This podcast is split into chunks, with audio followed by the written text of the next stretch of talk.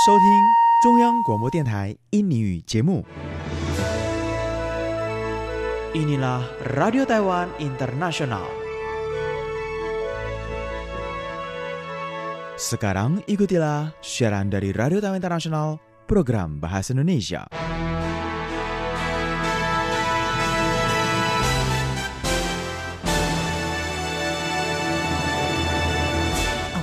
Saudara pendengar sekalian? Selamat bertemu dengan saya Farini Anwar dari RTI Radio Taiwan Internasional yang akan mengawali untuk acara program dalam bahasa Indonesia di hari ini Jumat 2 November 2018 dengan Warta Berita. Kemudian akan dilanjutkan dengan acara belajar Mandarin dan Tai bersama Marius Kamto. Diikuti dengan acara Perspektif bersama Yunus Henry. Setelah itu Anda akan diajak berkeliling Taiwan dalam acara Goes bersama Amina Chandra. Dan sebagai penutup dalam pertemuan hari ini, hadir Maidin Hindrawan membawakan acaranya Galeri Budaya. Sekarang terlebih dahulu saudara pendengar, ikutilah Warta Berita.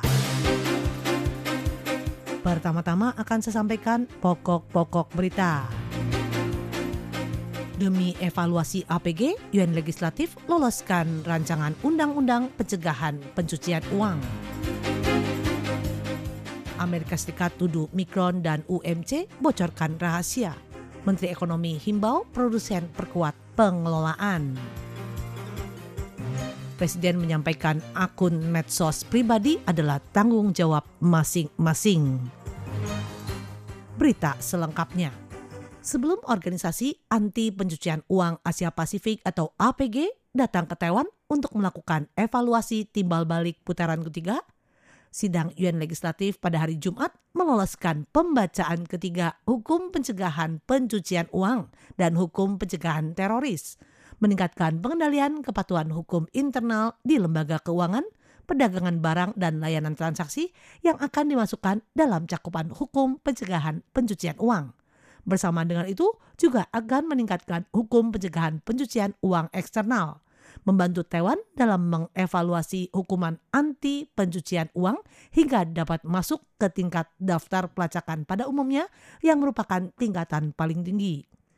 Organisasi Anti Pencucian Uang Asia Pasifik atau APG pada tanggal 5 hingga 16 November mendatang akan datang ke Taiwan untuk melakukan evaluasi timbal balik putaran ketiga demi dapat masuk dalam kategori tingkatan tertinggi yaitu daftar pelacakan umum dalam sidang UN Legislatif pada hari Jumat 2 November meloloskan pembacaan ketiga peraturan hukum pencegahan pencucian uang dan hukum pencegahan teroris untuk memperkuat kepatuhan hukum dan juga untuk melengkapi kekurangan dalam spesifikasi internasional.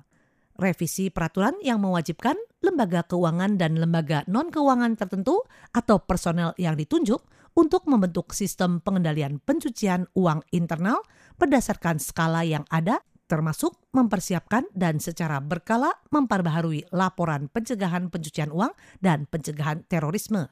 Bagi yang melanggar akan dikenakan sanksi berupa denda paling tinggi 10 juta dolar Taiwan bagi lembaga keuangan, sementara untuk perorangan atau pelaku bisnis akan dikenakan denda paling tinggi 1 juta dolar Taiwan. Sementara itu, menanggapi Bitcoin, Ethernet, dan mata uang virtual lainnya yang lebih sering digunakan, dalam amandemen undang-undang juga memasukkan transaksi perdagangan usaha bisnis dengan mata uang virtual dalam cakupan peraturan pencegahan pencucian uang. Legislator dari Partai Progresif Demokrat atau DPP, Zhou Chunmin yang turut dalam revisi undang-undang ini mengatakan tanggal 5 hingga 16 November APG akan mengirim tim inspeksi ke Taiwan untuk mengevaluasi apabila negara kita tidak masuk dalam daftar pelacakan umum, maka tidak saja cakupan layanan lembaga keuangan di luar negeri yang nantinya akan disusutkan, warga Taiwan yang akan melakukan investasi, transfer, dan lainnya juga mungkin akan diperiksa dengan lebih ketat. Dikhawatirkan pula dengan ini juga akan menurunkan reputasi di dunia internasional. Sekarang ini ada kekurangan apa harus segera kita lengkapi.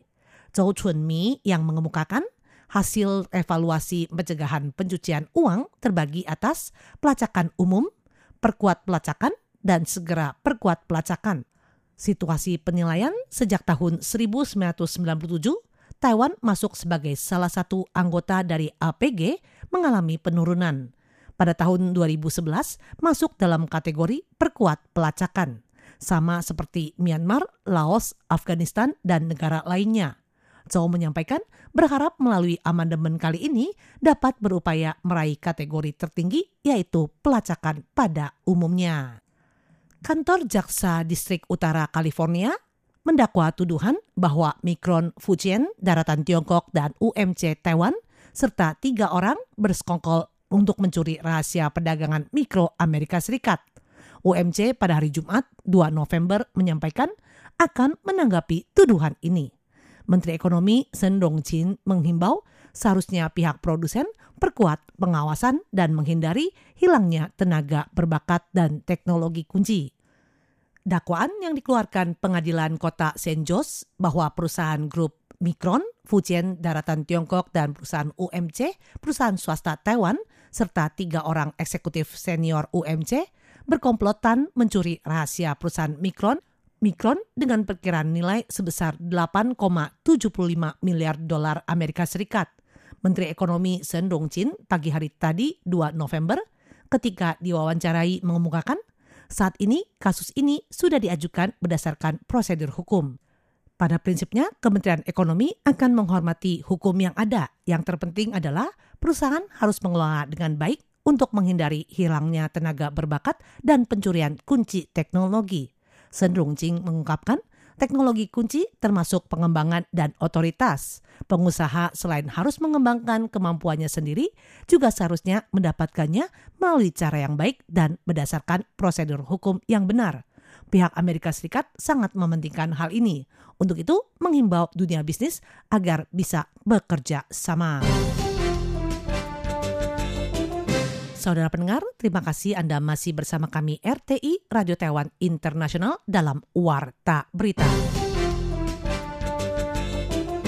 Menanggapi pemantauan Biro Pertahanan Nasional atau NSB, Presiden Tsai Ing-wen pada hari Jumat 2 November melalui akun Facebooknya mengemukakan gaya hidup demokrasi dan kebebasan Taiwan merupakan buah dari kerja keras masyarakat luas – memilih langsung presiden dan mengawasi kerja dari badan pemerintahan merupakan hak yang dijamin oleh undang-undang.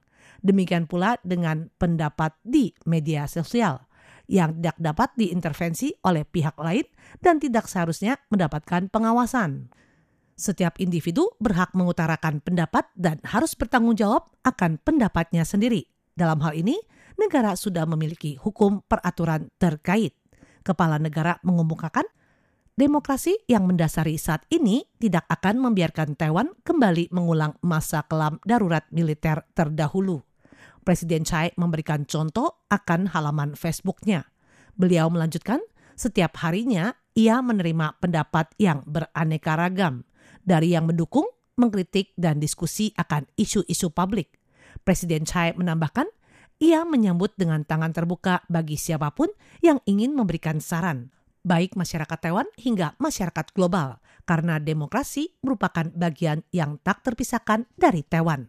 Presiden Tsai menekankan tujuan dasar dari pertahanan nasional adalah menjamin hak dari setiap warga negara. Beliau melanjutkan pemerintah yang dibimbingnya tidak akan membatasi kebebasan individu dan tidak akan membiarkan peristiwa pengekangan yang terjadi di masa lampau terulang kembali.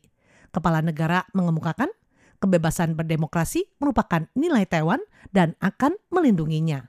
Presiden Tsai lebih lanjut mengatakan, dikarenakan adanya ancaman dari pihak luar yang memanfaatkan isu simpang siur dan mengintervensi urusan internal Taiwan, serta mengganggu sistem demokrasi Taiwan, sehingga NSB mengambil langkah pencegahan yang diperlukan.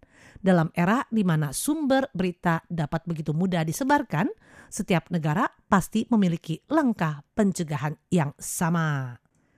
Perdana Menteri William Lai kemarin 1 November memimpin rapat evaluasi program kebijakan baru ke arah selatan yang mengikut sertakan Kementerian Luar Negeri, Kementerian Pendidikan, Kementerian Ekonomi, Dewan Pertanian, dan Kementerian Kesehatan dan Kesejahteraan untuk memberikan laporan singkat Selain laporan hasil yang dicapai dalam kebijakan baru ke arah selatan, ia juga mengharapkan melalui berbagai pengalaman, semua pihak dapat mempromosikan kebijakan baru ke arah selatan ini.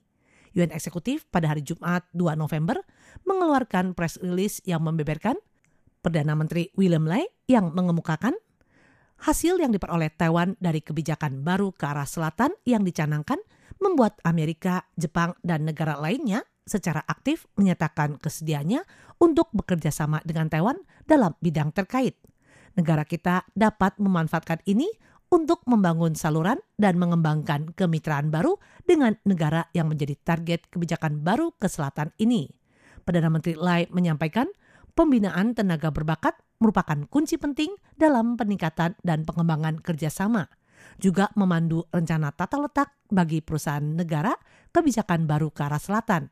Ia menginstruksikan agar Kementerian Pendidikan membuat perencanaan yang tepat guna membantu pelajar asing mempelajari keterampilan dan memadukan bahasa serta budaya mereka. Menghadapi perang dagang antara Amerika Serikat dan daratan Tiongkok, Perdana Menteri William Lai meminta Kementerian Ekonomi untuk terus secara aktif membantu perusahaan menengah dan kecil dalam memperluas pasarnya di negara kebijakan baru ke arah selatan. PM Lai juga mengemukakan Dewan Pertanian selama dua tahun terakhir ini memperluas cakupan zona demonstrasi komprehensif pertanian Indonesia Taiwan dari 400 hektar menjadi 1000 hektar. Selain itu, selain itu juga mempromosikannya di kawasan Indonesia lainnya dan negara-negara yang menjadi target kebijakan baru ke arah selatan lainnya. Memperkuat kerjasama bilateral di bidang pertanian. Di samping itu, untuk memperluas pasar internasional bagi produsen medis, William Lai juga meminta Kementerian Kesehatan dan Kesejahteraan untuk memberikan laporan perencanaan pengelolaan pengoperasian medis pada akhir tahun ini. Berdasarkan data yang disediakan Kantor Negosiasi Ekonomi dan Perdagangan UN Eksekutif, dari Januari hingga Agustus tahun ini, nilai perdagangan Taiwan dengan negara yang menjadi target kebijakan baru ke arah selatan sebesar 77,07 miliar dolar Amerika Serikat – meningkat 5,5 persen. Ekspor Taiwan ke negara-negara tersebut mencapai 45,33 miliar dolar Amerika Serikat, meningkat 3,2 persen. Sementara impor Taiwan dari negara-negara ini sebesar 31,74 miliar, menunjukkan peningkatan 9,1 persen. Dalam bidang pariwisata, jumlah kumulatif dari wisatawan asal negara yang menjadi target kebijakan baru ke arah selatan – dari Januari hingga Agustus tahun ini, sebanyak 1.636.360 orang, memperlihatkan peningkatan sebesar 16,91 persen. Angka ini mencakup 22,96 persen dari jumlah secara keseluruhan. Sementara warga Taiwan yang berwisata ke sana sebanyak 1.923.742 orang, meningkat 13,8 persen. Selanjutnya saudara pendengar akan disampaikan perkiraan cuaca untuk 3 November 2018 berdasarkan Biro Klimatologi Sentral Taiwan. Cuaca wilayah utara Taiwan, hujan curah hujan 20 hingga 80 persen, suhu 20 hingga 27 derajat Celcius. Cuaca wilayah tengah Taiwan, berawan dengan curah hujan 20 persen, suhu 20 hingga 31 derajat Celcius. Cuaca wilayah timur Taiwan, hujan curah hujan 10 hingga 50 persen, suhu 20 hingga 29 derajat Celcius. Cuaca wilayah selatan Taiwan mendung dengan curah hujan 0 hingga 20 persen, suhu 21 hingga 32 derajat Celcius. Dan cuaca untuk wilayah luar pulau Taiwan, hujan dengan curah hujan 30 hingga 60 persen, sementara suhunya berkisar 16 hingga 27 derajat Celcius. Berikut akan kami sampaikan bursa saham dan kurs Taiwan. Indeks bursa saham Taiwan untuk hari ini Jumat 2 November 2018 berada di posisi 9.906,59 poin, menguat 61,85 poin dengan nilai transaksi sebesar 152,511 miliar dolar Taiwan. Sementara untuk nilai tukar 1 dolar Amerika Serikat terhadap rupiah sebesar 15.123 rupiah. Nilai tukar 1 dolar Amerika Serikat terhadap dolar Taiwan sebesar 30,81 dolar Taiwan. Dan nilai tukar 1 dolar Taiwan terhadap rupiah sebesar 490,17 rupiah. Saudara sekalian, sekian warta berita dari RTI Radio Taiwan Internasional dibacakan saya Farini Anwar.